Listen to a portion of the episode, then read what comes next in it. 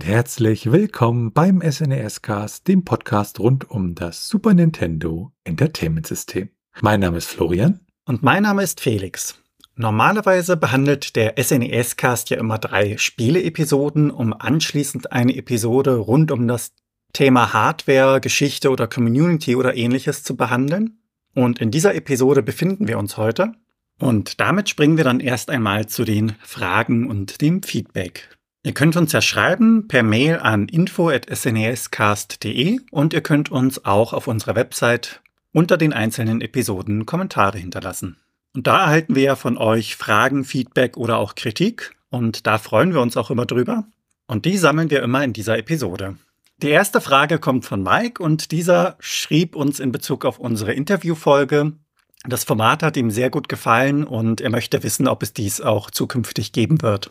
Ja, äh, grundsätzlich können wir da natürlich mit äh, Ja antworten. Also wir haben uns äh, aktuell noch nicht so sehr irgendwie um Interviews bemüht, dass wir jetzt sagen, wir suchen da aktiv Interviewpartner. Es war einfach ein, ja, er kam halt auf uns zu in dem Moment und das fanden wir natürlich dann toll.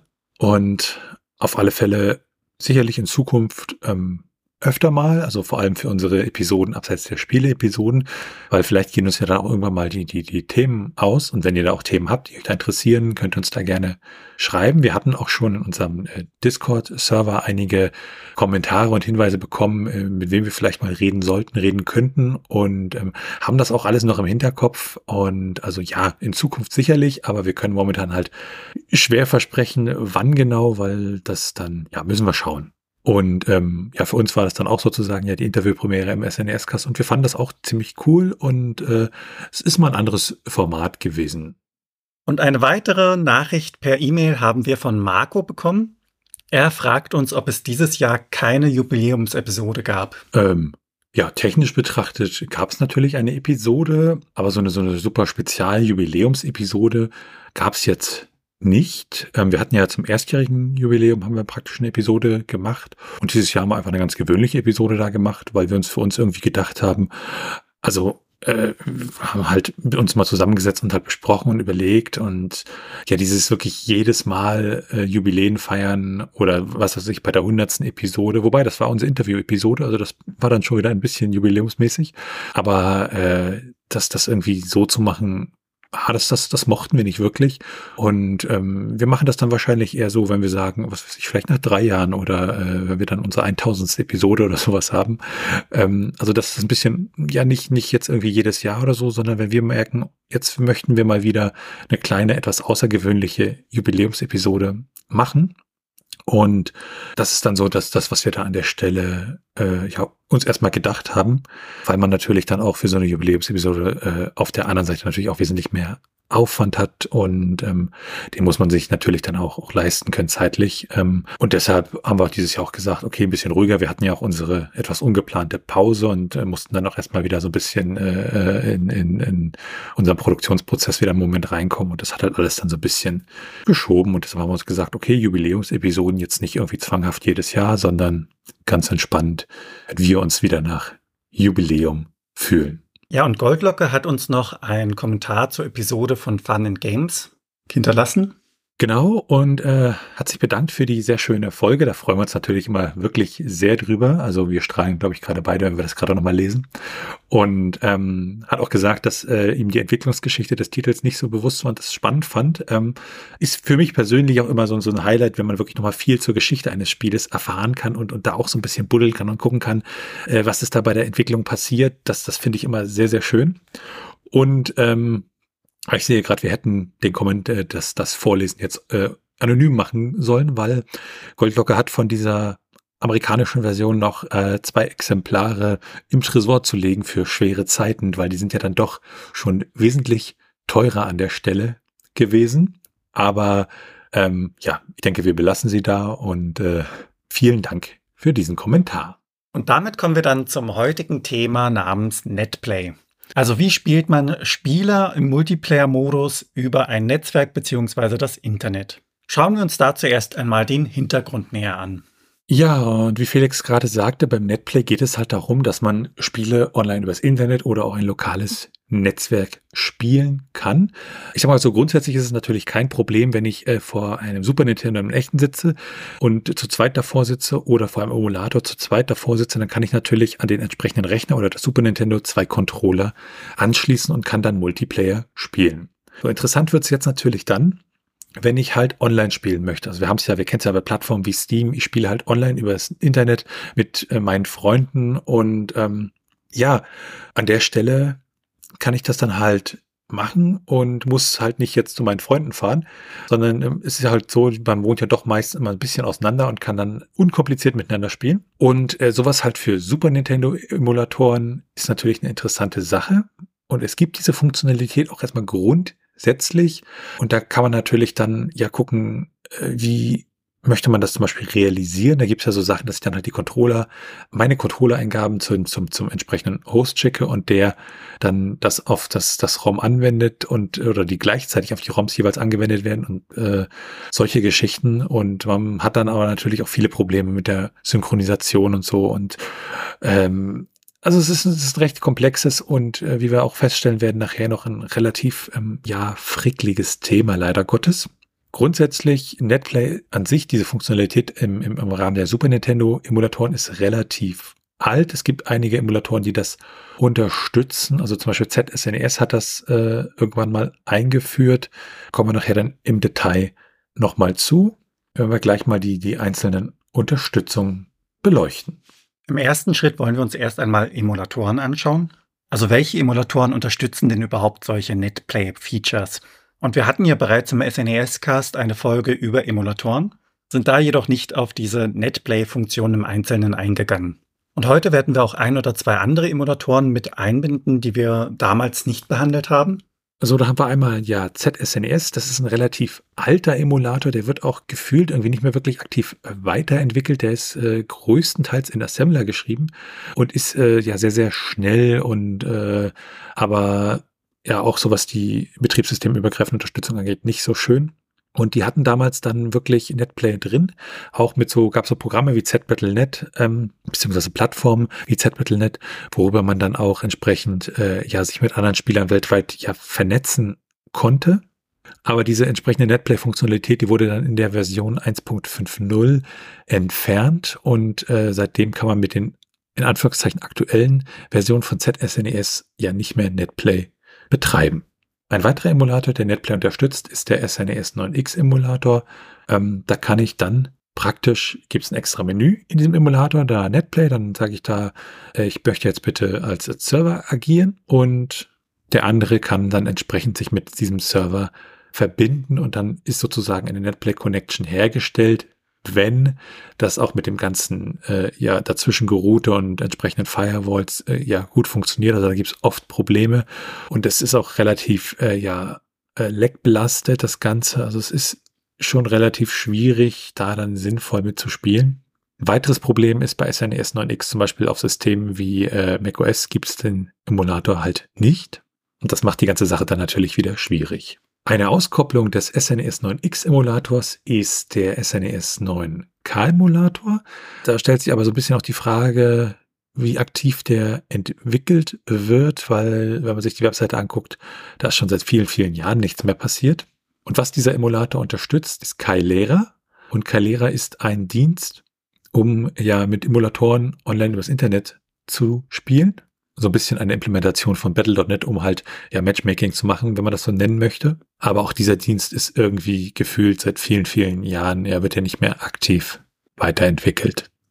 Und da merkt man auch schon so ein grundsätzliches Problem, dass äh, ja die Emulatoren beziehungsweise die Netplay-Features doch sehr, sehr schlecht gepflegt sind. Dann gibt es mit Fightcade ähm, eine Online-Plattform, da gibt es dann auch einen entsprechenden Client für unterschiedlichste Systeme, also Windows, Linux, Mac OS. Und das ist dann wieder so, so, so ein ja, moderneres Matchmaking, um halt gegeneinander zu spielen. Und äh, ist vom Interface auch ganz angenehm. Man meldet sich an, kann die Spiele raussuchen, kann dann spielen. Das Problem ist dann auch wieder, also wir haben das dann zum Beispiel einmal auch wieder unter macOS ausprobiert und da halt das Problem gehabt, ähm, ja, der, sobald es dann daran ging, den Emulator im Netplay-Modus zu starten, fuhr das Ganze nicht hoch. Also da läuft dann eine modifizierte Version von SNES 9X unter Wine dann und äh, ja, es funktionierte dann einfach schlicht und ergreifend nicht. Und das ist dann natürlich immer so, wenn man ja einfach schnell und unkompliziert sowas spielen möchte, ist das dann immer so ein bisschen frustrierend. Dann gibt es den Emulator Mesen S und auch der verfügt über ein Netplay-Feature. Ist relativ einfach gehalten, aber auch hier, es wieder die Plattformkompatibilität angeht, den gibt's für Windows und Linux. Also macOS wäre dann zum Beispiel wieder raus. Was ja dann durchaus passieren kann, wenn man zum Beispiel irgendwie zwei Leute hat und einer hat einen PC mit Windows und einer mit, mit macOS, dann kann, können die halt auch nicht miteinander spielen an der Stelle. Und dann haben wir noch RetroArch. RetroArch ist ja so, so, so ein ja, Frontend für Emulatoren und, und, und andere Geschichten und basierte auf der lib Retro beziehungsweise der lib SNES von NIR. Und in RetroArch selber gibt's auch wieder ein, ein, ein Netplay-Feature, was natürlich erstmal bei RetroArch dann so ein bisschen das Problem ist, wenn ich jetzt nur mal kurz spielen möchte, ich muss halt irgendwelche Cores laden für die unterschiedlichen Systeme etc. Also das ganze Handling ist dann, auch wenn die Oberfläche relativ hübsch ist, das ganze Handling doch wieder für den, für den ja, geneigten Einsteiger doch relativ komplex an der Stelle. Und dann ist es da wirklich so, dass man äh, ja da dann halt auch Probleme hat, entsprechend die Netplay-Funktionalität einzurichten. Wir haben das dann ein paar Mal durchgetestet und sind dann auch in einigen Fehlermeldungen gelandet. Und das ist dann immer so ein bisschen frustrierend, weil es dann an die Frühzeiten des Internets äh, ja erinnerte, was weiß ich, wenn man irgendwie per äh, äh, mit irgendwelchen Video- oder oder äh, Telefoniergeschichten übers Internet arbeiten wollte, dass das dann halt ständig nicht funktioniert hat, weil es da irgendwelche Verbindungsprobleme etc. gab. Ähm, und so ähnlich ist das hier bei Netplay auch. Also das fühlt sich immer sehr, sehr ungepflegt an, diese ganzen Feature-Geschichten. Äh, es funktioniert teilweise.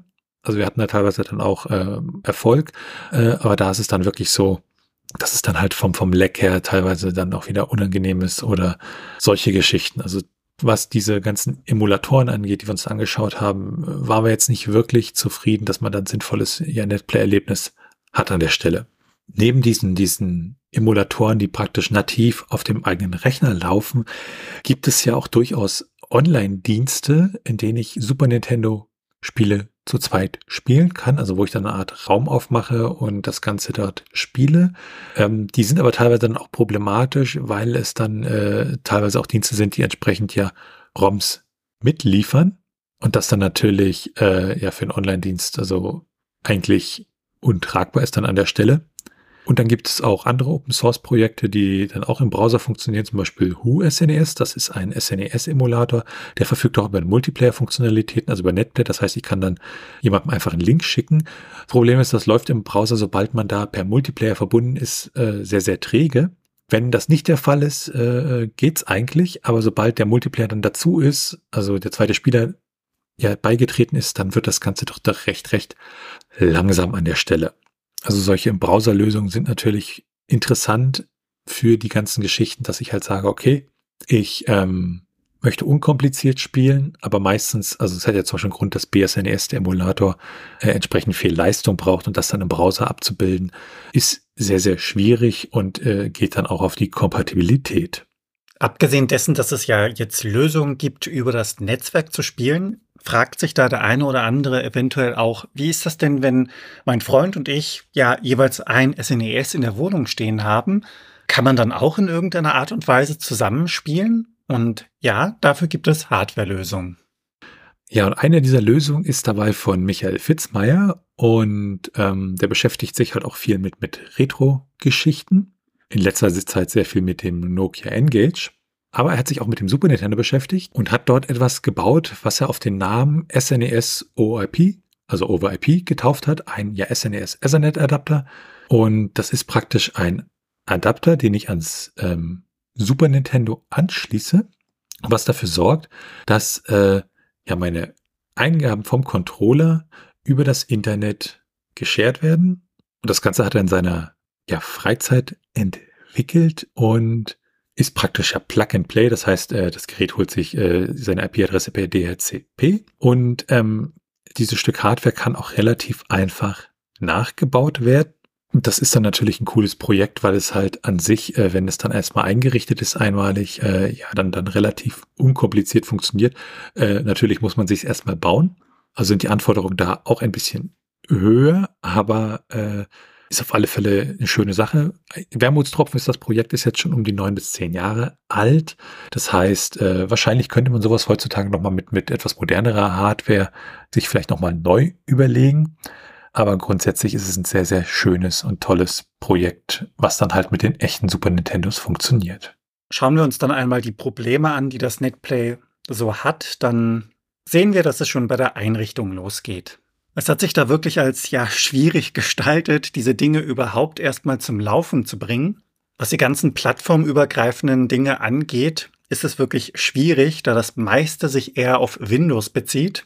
Und dementsprechend führt das dann zu Komplikationen, wenn man das auf anderen Betriebssystemen einrichten möchte, beziehungsweise miteinander spielen möchte, mit unterschiedlichen Betriebssystemen.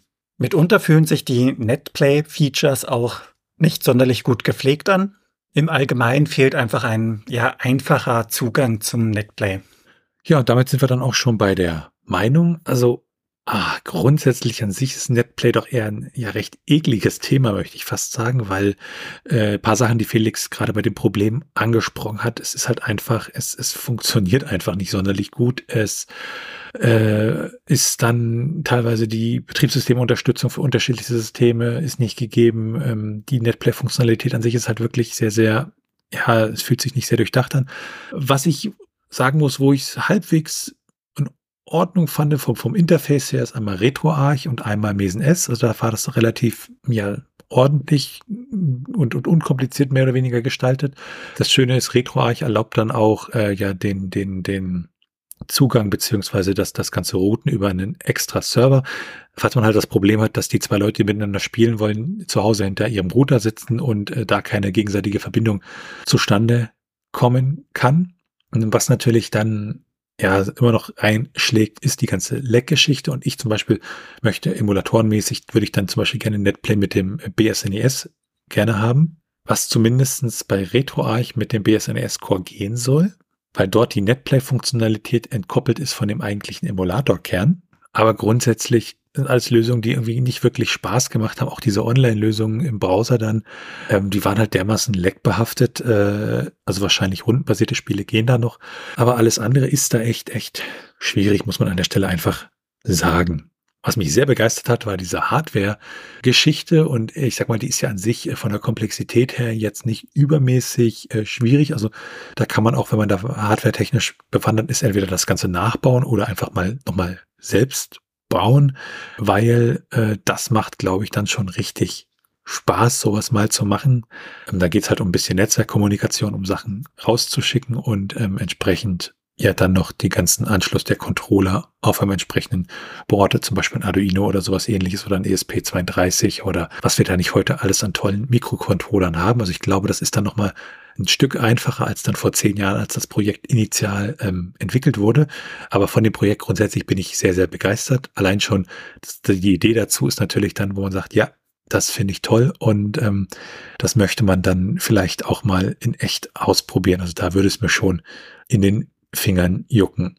Mein Wunsch wäre einfach grundsätzlich, dass diese ganzen Netplay-Geschichten, also speziell bei BSNES wäre es halt mein Wunsch, dass das vielleicht sinnvoll integriert eingebaut wird und auch entsprechend, ja, man hat da natürlich Probleme mit der Synchronisierung, wie gestaltet man das alles, ähm, wie kann man Netplay sinnvoll und möglichst leckfrei implementieren, dass man damit auch wirklich realistischerweise ordentlich dann übers Internet spielen kann. Ich glaube, in lokalen Netzwerken geht das noch ein bisschen besser, weil da einfach die Latenz noch mal eine Größenordnung geringer ist. Aber so im echten Leben, also ich muss für mich wirklich sagen, ja, Netplay im echten Leben ist dann eher schwierig und ich glaube, da bin ich mit Felix dann auch einer Meinung, ähm, dass wir halt, was Multiplayer-Spiele angeht, die lieber spielen, wenn wir halt ja räumlich dann auch an einem Ort sind, weil das einfach besser funktioniert. Wie ist denn deine Meinung, Felix, zur grundsätzlich zur ganzen ja, Netplay-Thematik? Zu der Zeit, als das SNES e auf den Markt kam, gab es natürlich noch nicht so den Hintergrundgedanken, ja, man könnte das ja dann im späteren Zeitrahmen, also in der Zukunft gewissermaßen zusammenspielen über ein Netzwerk. Dementsprechend finde ich das schon schön, dass man heutzutage diese Möglichkeit hat. Wenn man dann allerdings dabei ist, das Ganze einmal auszutesten, dann ja, merkt man leider, dass es doch eher schöner klingt, als es wirklich ist. Gewisse Spiele sind einfach nicht spielbar. Zugbasiert geht das Ganze vermutlich noch, auch wenn man da ein bisschen Geduld aufbringen muss. Sobald das Ganze allerdings in Echtzeit gespielt werden muss, wie zum Beispiel ein Jump-and-Run-Spiel zu zweit, kann man das Ganze mehr oder minder vergessen. Und das ist auch sehr frustrierend einfach. Allein die Einrichtung, die Hürde dessen ist sehr hoch meines Erachtens, wenn man sich damit nicht wirklich auskennt. Von der Grundidee finde ich das schon super, dass man das heutzutage nochmal anpasst und dass es da Entwickler gibt, die sich dafür Zeit nehmen und das Ganze machen. Bei den Tests konnten wir in dem Sinne auch kein vernünftiges Netplay oder eine Lösung dessen, um Spiele zusammenzuspielen, finden. Ja, wir hatten es mitunter auch drin, dass das Spiel dann ja geladen worden ist und irgendwie war der eine Spieler dann nach fünf Minuten bereits mit dem Spiel durch und der andere Spieler hat fröhlich weitergespielt. Das heißt, da gab es dann auch Netzabbrüche, wobei die Eingaben allerdings noch gewertet worden sind. Das heißt, während der eine im Spiel war und sah, wie sich die zweite Figur bewegt hat, war es bei dem zweiten Spieler hingegen so, dass das Spiel, wie gesagt, beendet worden ist und er nur noch im Menü sich hin und her bewegt hat, was allerdings die Figur, wie gesagt, beim anderen Spieler noch bewegt hat. Da wurden dann anscheinend zwischenzeitlich einfach Controller-Eingaben anscheinend nicht übertragen. Persönlich würde ich mich sehr darüber freuen, wenn es wirklich was gibt, wo man sagt, das ist die Lösung, die ist einfach zu installieren, einfach zu konfigurieren und anschließend funktioniert das Spiel auch zumindest ohne größere Lags, dass das Spiel ermöglicht wird. Vielleicht bringt da die Zukunft noch in irgendeiner Art und Weise eine schöne Lösung hervor. Und damit sind wir am Ende dieser Episode vom SNES Cast. Wenn ihr Fragen, Anmerkungen, Themenvorschläge oder Kritik habt, dann könnt ihr uns gerne schreiben per Mail an info.snescast.de. Könnt ihr uns dann zum Beispiel sagen, wie sind eure Netplay-Erfahrungen zum Beispiel? Ähm, haben wir da vielleicht einfach nur einen schlechten Tag erwischt oder äh, vielleicht schlechtes Internet in dem Moment, dass wir halt in diese Probleme gerannt sind, beziehungsweise habt ihr vielleicht noch einen Geheimtipp, den wir übersehen haben, dann schreibt uns da gerne entweder per Mail an info.snscast.de oder ihr könnt uns natürlich auch auf unserer Webseite unter den einzelnen Episoden Kommentare zu diesen hinterlassen. Wir freuen uns sehr über eine Bewertung bei Apple Podcasts und anderen Podcast-Portalen. Und natürlich könnt ihr uns auch persönlich empfehlen. Ihr könnt uns auf Steady unterstützen, da freuen wir uns sehr drüber und es hilft uns, diesen Podcast zu machen. Im Gegenzug erhaltet ihr dafür das eine oder andere kleinere Benefit. Für unsere bisherigen Unterstützer an dieser Stelle von uns beiden nochmal ein wirklich, wirklich großes Dankeschön. Alles weitere dazu und rund um den Podcast, wie zum Beispiel der Link zu unserem Discord-Server, unserem Community Hub oder unseren Social Media Präsenzen, findet ihr auf snescast.de. Tschüssi. Ciao.